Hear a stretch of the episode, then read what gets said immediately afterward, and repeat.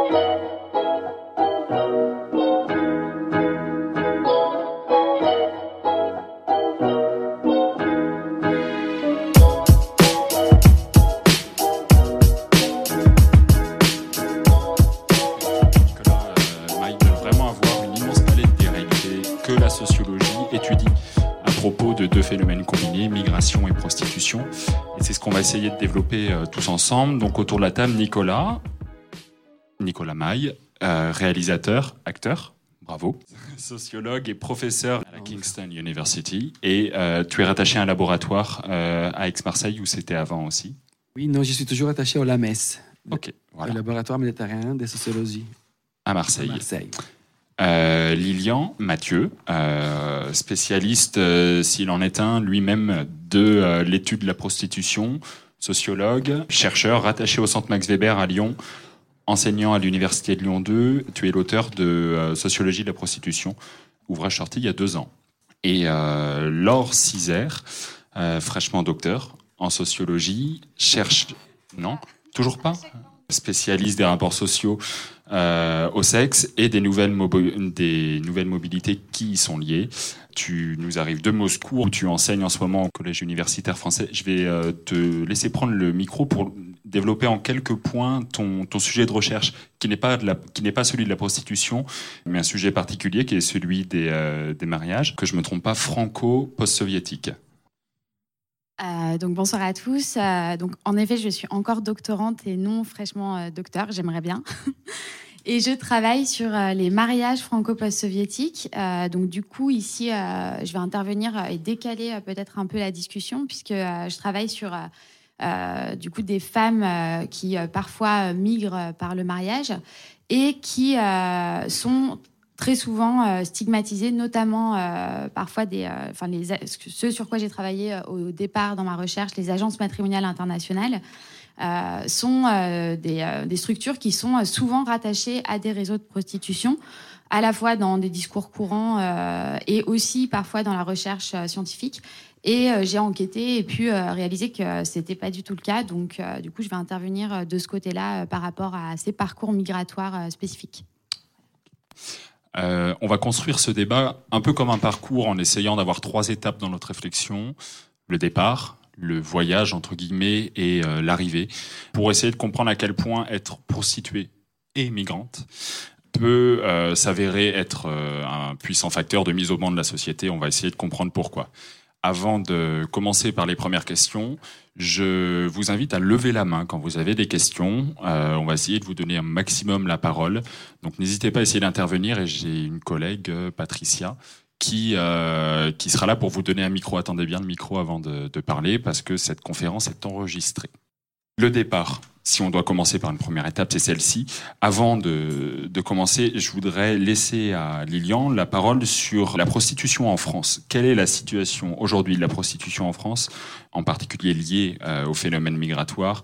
Par exemple le, nombre de prostituées, la part des étrangers, les origines, etc. Est-ce qu'on peut avoir un topo, un panorama global de la situation là-dessus? En quelques mots, bien sûr. Alors c'est je remercie pas pour la question parce que c'est assez compliqué d'y répondre. La prostitution est une activité informelle. Il n'y a plus de registre officiel euh, de la prostitution depuis 1960 en France. Donc c'est une activité euh, tout à fait, euh, tout à fait informelle. Et donc l'évaluer, quantifier des effectifs de personnes qui exerceraient cette activité est extrêmement compliqué. L'autre élément, c'est que les chiffres il y a beaucoup de chiffres. Hein. C'est très difficile de quantifier. N'empêche qu'il y a beaucoup de gens qui produisent beaucoup de chiffres, qui invoquent euh, des, chiffres dont on ne euh, sait pas trop comment ils sont produits, mais qui sont mobilisés à des fins militantes pour euh, dire la, la prostitution, c'est un problème très grave. Et regardez, est de plus en plus grave. Il y a de plus en plus de personnes qui exercent la prostitution, etc. Donc, on a un usage, je dirais, propagandiste des chiffres euh, qui est euh, extrêmement problématique si on veut avoir une conversation, une discussion un petit peu euh, sérieuse sur sur ce sujet. Alors, je dirais les chiffres les moins mauvais qui sont présents dans le débat public, c'est à la limite ceux de la police, mais sachant qu'ils vont du simple au double. C'est-à-dire qu'en général, euh, l'OCRET, l'Office central pour la répression de la traite des êtres humains, qui est un service de police en France qui, notamment, euh, produit des, euh, données euh, statistiques, des données quantifiées, évalue la population des prostituées entre 20 et 40 000 personnes en France. Donc vous voyez, c'est du simple au double. parmi lesquelles ah, ils estiment qu'il y aurait 80% de personnes étrangères. Ce qui, pose tout un tas de difficultés, c'est-à-dire que d'une part, la police s'intéresse, pour des raisons qui sont assez évidentes, aux personnes étrangères de manière prioritaire. Donc évidemment, ils attirent leur regard sur les personnes étrangères, donc c'est assez logique qu'elles soient ces personnes étrangères surreprésentées. Euh, D'autre part, la police s'intéresse avant tout euh, en tout cas, parce que c'est la plus évidente à la prostitution de rue, ce qui laisse de côté ben, euh, les, certain nombre de, personnes qui exercent cette activité, bah, pas dans la rue, de manière plus euh, plus discrète. Donc euh, voilà, ce sont des, toujours des chiffres qui sont à prendre avec d'infinies euh, précautions.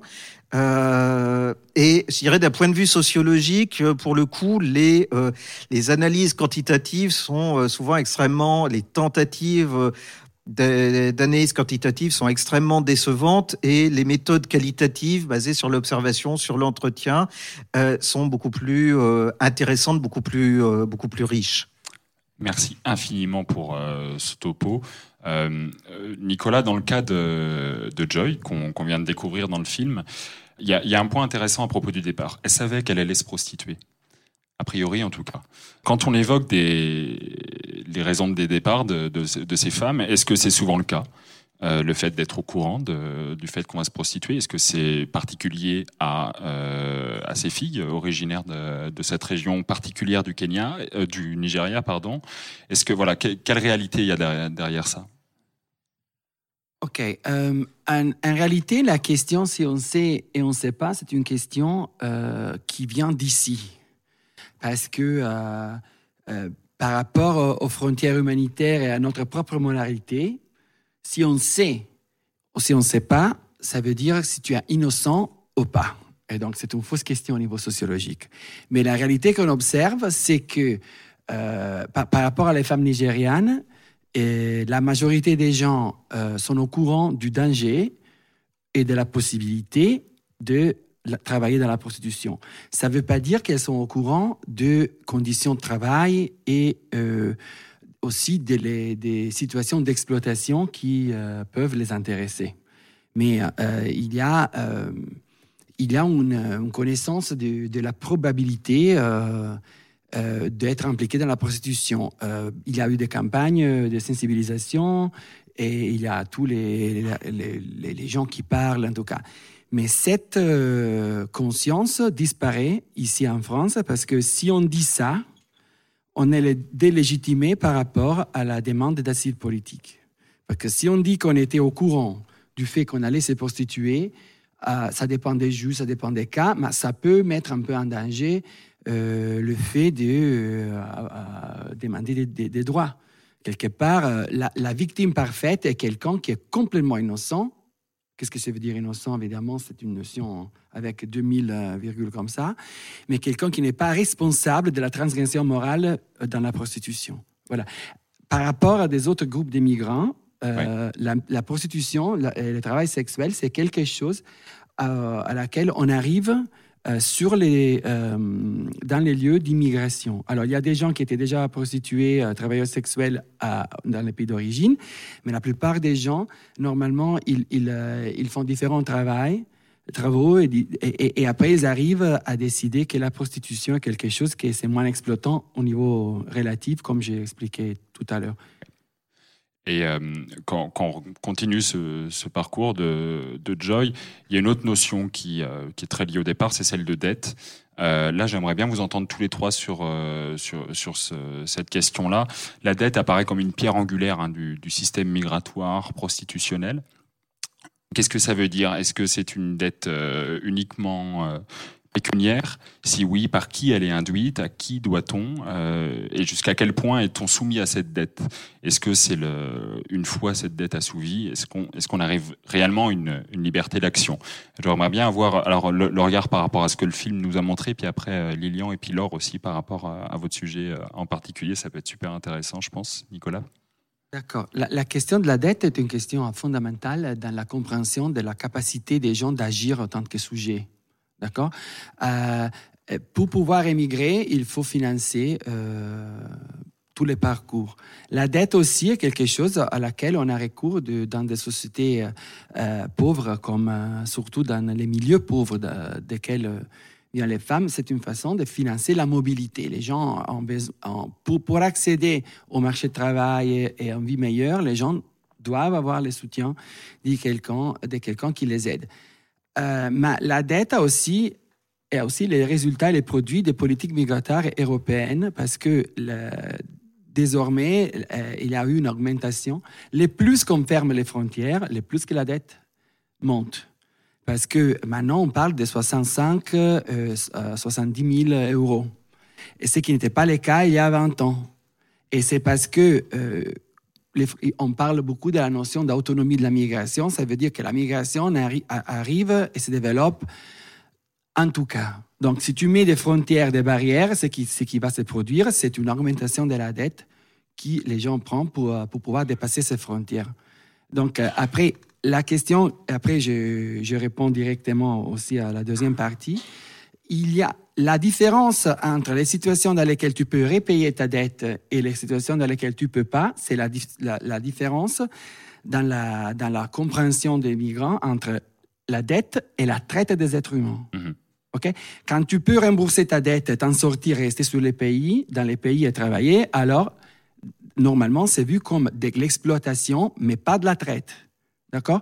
Mais quand il y a la, sensation, et c'est le cas de Joy, que la dette ne va jamais se terminer, que tu vas toujours avoir encore 5 000, 10 000, 3 000, alors là, ça se transforme de facto, mais aussi dans la compréhension émique des sujets, dans la traite. On l'a bien vu dans le film. Euh, Laure, est-ce qu'on peut euh, voir des systèmes similaires dans, les, euh, dans le cas des migrations par le mariage? Cette notion de dette Où est-ce qu'elle apparaît? Pas du tout. Euh, pas du tout. Il n'y a pas de, dette dans l'immigration par le mariage. Euh, par contre, euh, du coup, effectivement, par rapport aux agences matrimoniales internationales sur lesquelles j'ai travaillé, mmh. on peut voir, on peut voir un système oppressif créé par certaines agences, en effet, et, et, du coup, des femmes qui partent à la rencontre d'un potentiel conjoint. Euh, et sur place, qui se retrouvent confrontés à des situations euh, assez difficiles, éventuellement euh, un homme qui, les a demandé en mariage immédiatement et en fait qui ne leur plaît pas. et du coup, à se retrouver, j'ai eu quelques cas comme ça, des histoires enfermées chez cet homme en particulier, mais elles rentrent, elles finissent par rentrer, et la directrice d'agence peut jouer un rôle coercitif en demandant à cette femme de répondre aux demandes sexuelles de cet homme, etc.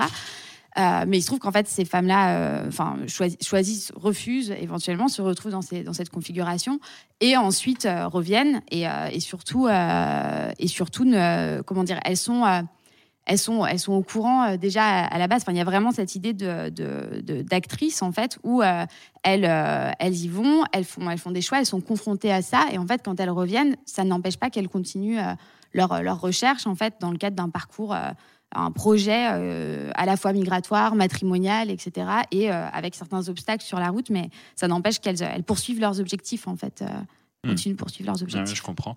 Lilian, sur, sur cette notion de dette, est-ce que les frontières impliquent aussi, je trouvais ça assez intéressant, cette première réflexion de Nicolas, sur ce que les, ce que les frontières, ces, ces frontières qui, qui augmentent la dette au fur et à mesure qu'elles se dressent? De, manière assez évidente, euh, enfin, je vais redire euh, simplement ce, qu'a déjà dit euh, Nicolas, c'est-à-dire que vu que les, les frontières sont fermées, il est de plus en plus difficile, pas impossible, mais difficile de pénétrer dans l'espace Schengen. Donc évidemment, ça coûte plus cher. Ça suppose des, euh, des parcours plus euh, complexes, ça suppose d'autres intermédiaires, ça suppose tout un ensemble de, de, mm. choses et ça coûte. Et puis, il y a des risques qui sont pris aussi par ceux qui vont faciliter le, le transport. Donc, euh, un risque, ça se paye également. Donc, évidemment, le montant du parcours, le montant du voyage, il augmente à mesure de la difficulté à, franchir les, frontières. Donc, je dirais, le, montant de la dette est aussi le produit des politiques migratoires des, euh, pays européens. Peut-être autre chose qui était présente dans la, dans la, formulation de la, question, il y a effectivement plus que euh, des sommes d'argent qui, euh, qui s'échangent ou qui, qui, dont on est euh, redevable. Pour quelqu'un qui arrive sur le territoire français, qui ne, qui ne parle pas la langue, qui n'a pas de, de, contact, qui n'a pas de logement, etc., bah, si on trouve des gens compatriotes ou, ou autres qui vous facilitent l'existence, on leur en est moralement redevable.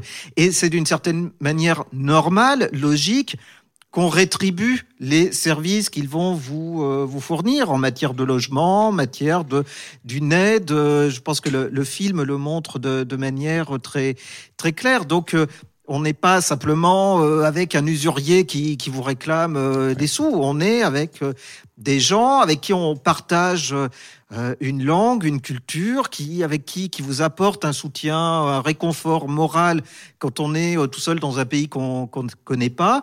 Et donc, ça, joue aussi sur euh, la, manière dont on se sent débiteur et euh, dont on euh, s'acquitte, ou on tient à s'acquitter de, de sa dette, jusqu'au moment où, et là, une nouvelle fois, le film le montre très bien, il y a, il y a quelque chose qui n'est pas respecté dans, dans le deal. Hein. Et à ce moment-là, effectivement, il y a éventuellement possibilité de, de, de, changer le rapport à, à, à, cet argent qu'on doit. Mmh.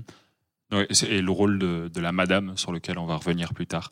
Euh, donc du coup, je me trompe euh, ou pas en disant qu'il y a, a, peut-être deux types de dettes, celle qui est liée à cette condition de prostitution, ce que vous venez de développer, et euh, celle qui est liée aussi au voyage, qui, est propre à toute migration, euh, les passeurs, etc. Sont, voilà, les prostituées migrantes sont parfois, dans le cas de certaines, dans le cas de migration illégale, ce qui n'est pas le cas pour toutes, mais peut-être dans le cas euh, de la prostitution nigériane, en tout cas de ces, filles-là. Voilà, est-ce que c'est le cas aussi? Est-ce qu'il y a une surdette qui s'ajoute, celle de la migration illégale?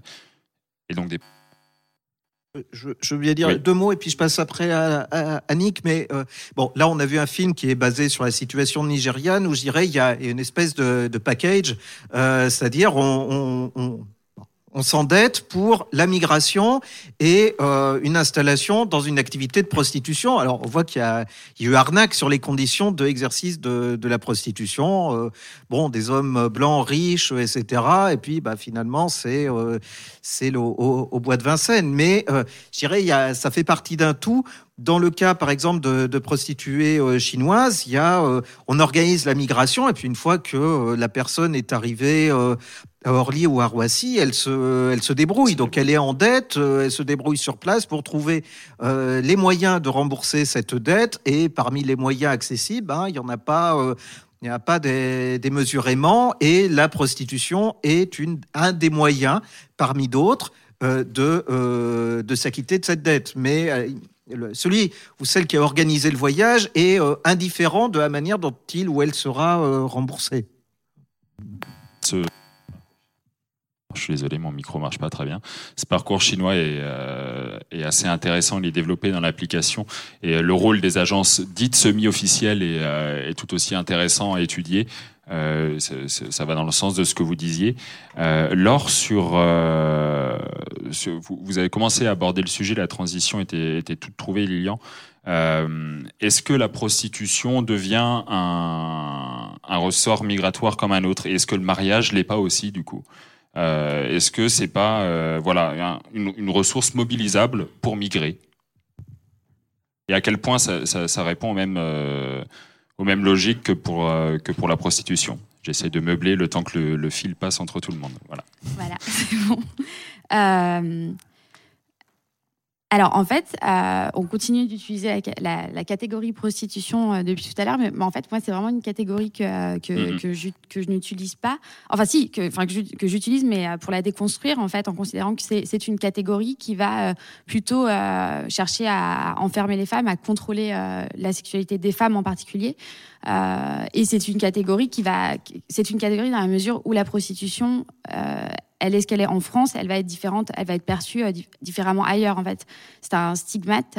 Euh, en tout cas, selon pa Paola Tabet ou euh, Gail Peterson, du coup, deux auteurs qui ont, qui ont travaillé sur ces questions-là, je considère que c'est une catégorie. Donc, du coup, entre, enfin, et cette, cet auteur Paola Tabet a établi un continuum qui va de la prostitution au mariage Et donc, euh, et elle parle des échanges économico-sexuels. Et du coup, moi, c'est plutôt euh, comme ça que j'aborde euh, un petit peu le phénomène que j'étudie.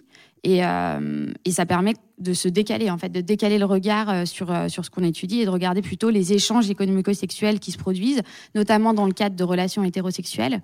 Et évidemment, le mariage euh, est une, euh, une possibilité pour migrer. C'est même euh, là un des moyens les plus, les plus, les plus faciles d'accès. En fait, je sais pas en termes de, en termes de justement de chiffres. Enfin, enfin, les migrations matrimoniales, enfin mm. familiales, vont être le moyen de passer les frontières le plus, le plus facile. Du coup, par rapport à la prostitution, je sais pas.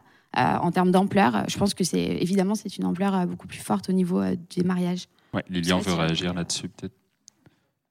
Juste euh, petite remarque qui va évidemment dans, le sens dans, le film.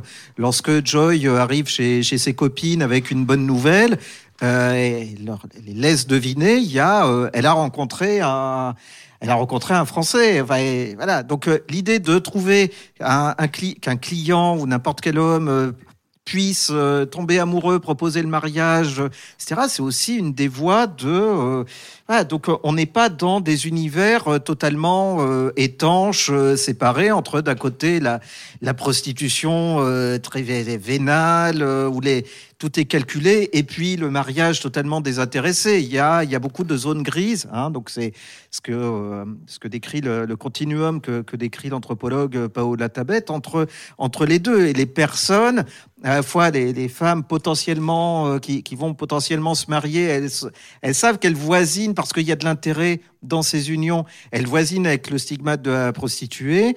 Et de l'autre côté, les prostituées peuvent aussi euh, être motivées ou euh, séduites par des propositions de, mariage, parce que euh, le, bonhomme est peut-être plus ou moins sympa ou beau ou quoi que ce soit, mais il apporte des papiers, notamment s'il est français.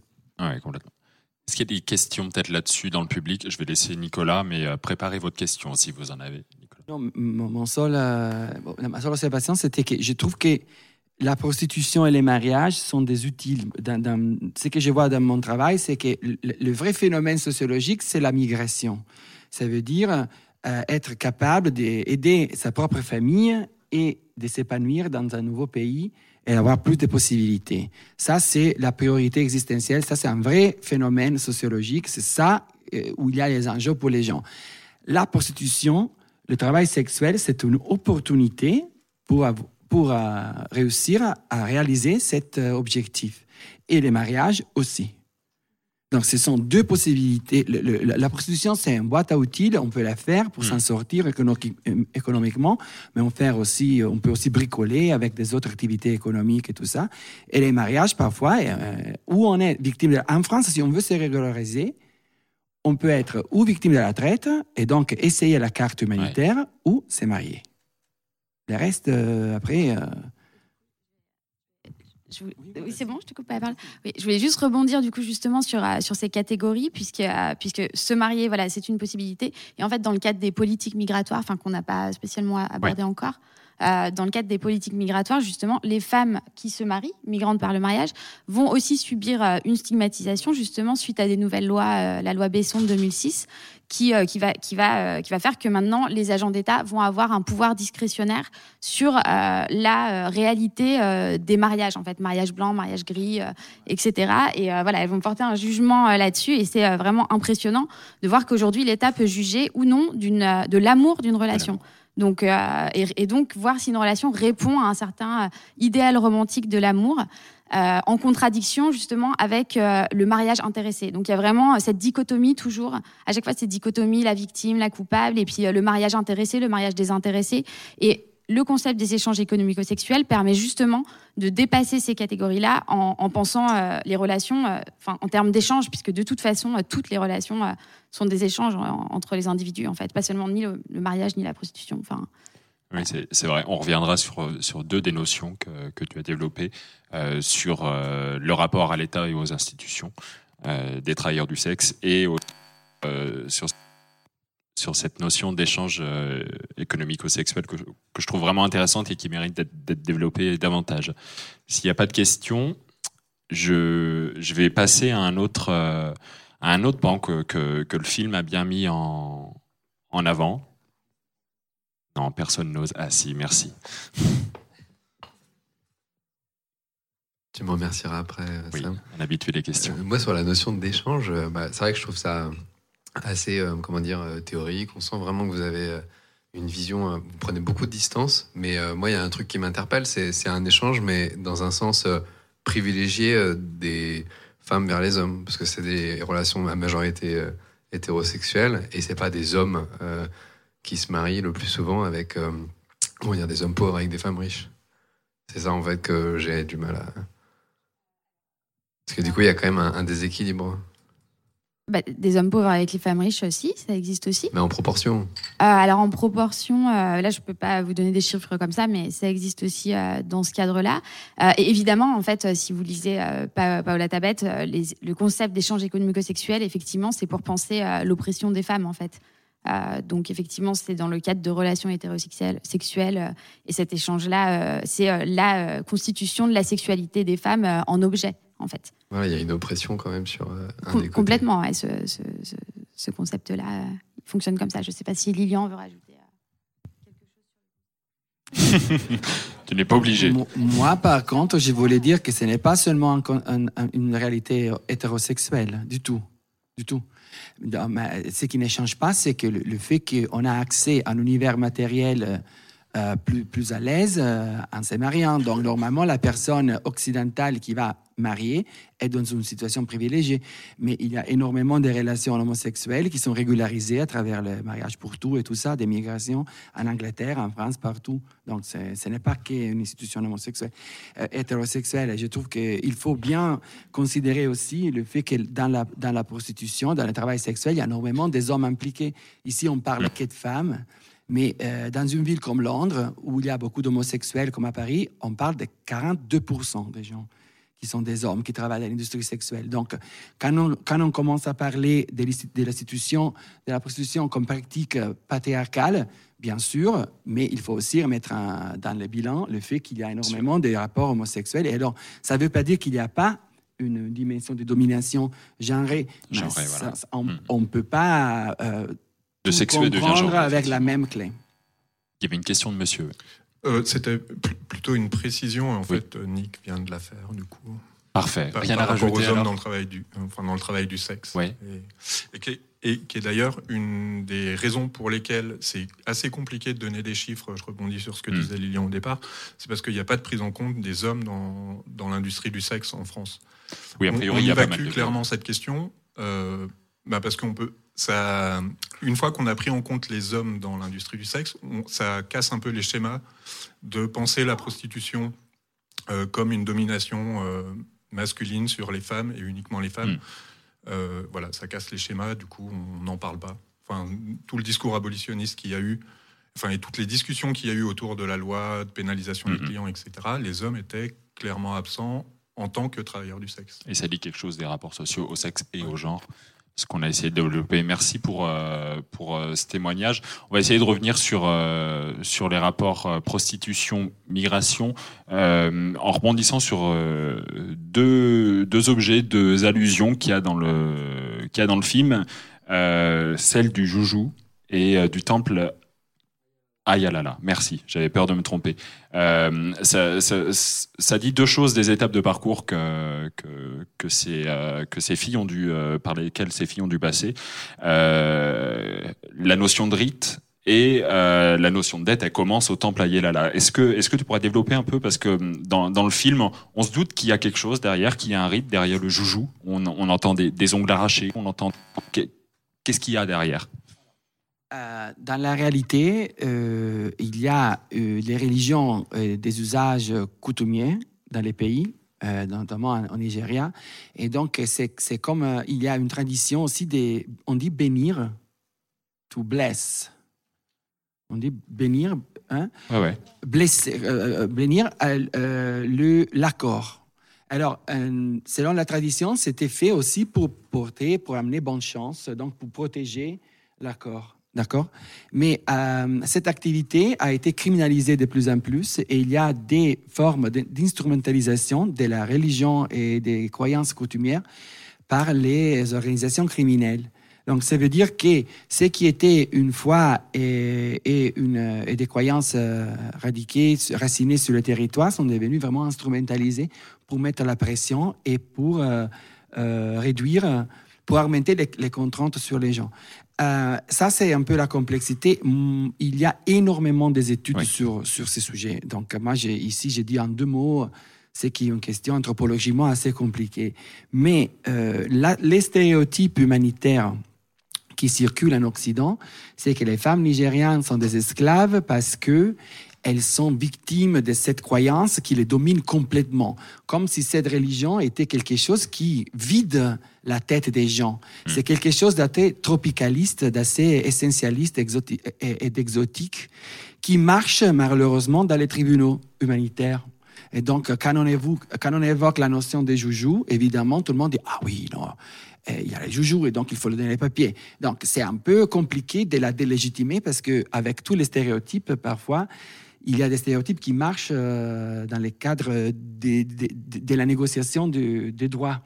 Mais c'est euh, ce qu'on a montré avec les films et ce que les recherches montrent, c'est que euh, quand l'accord n'est pas respecté, alors même le, le- euh, les joujoux n'est pas respecté. C'est ce qu'elle dit, c'est que moi, oui, il y a sur- Mm. toute cette somatisation, si vous voulez. C'est une interprétation occidentale du joujou, la somatisation. Ce n'est pas respectueux du fait que les gens y croient. Parce que c'est pour- pour- c'est facile pour nous de dire que c'est une superstition. Moi, je suis athée, donc pour moi, la religion catholique, c'est la même chose, franchement. Donc, euh, euh, mais euh, il y a des gens qui, au Nigeria, cette tradition est vitale et importante, mais elle a été vraiment appropriée parfois par des, associations criminelles. Et donc, mais en même temps, c'est une tradition active parce que dans les moments où les- l'accord, les deals n'est pas respecté, alors les joujoux aussi manquent de validité. Moi, j'ai la recherche qui, qui s'exprime à travers les films, est une recherche aussi qui a eu des méthodes plus traditionnelles. On a interviewé euh, pas mal de femmes grâce au bus des femmes et des autres associations. Donc, on a parlé euh, beaucoup du, du joujou. Et le joujou est quelque chose de dynamique dans la tête des gens. Et, et- et normalement, ça se manifeste avec des, des symptômes euh, physiques. C'est pour ça qu'on a montré dans les films le fait qu'elle a mal à la tête et tout ça. Et quand euh, la, la femme de l'association lui commence à parler, elle dit Tu comprends rien, toi, Mm. tu, tu, tu comprends rien.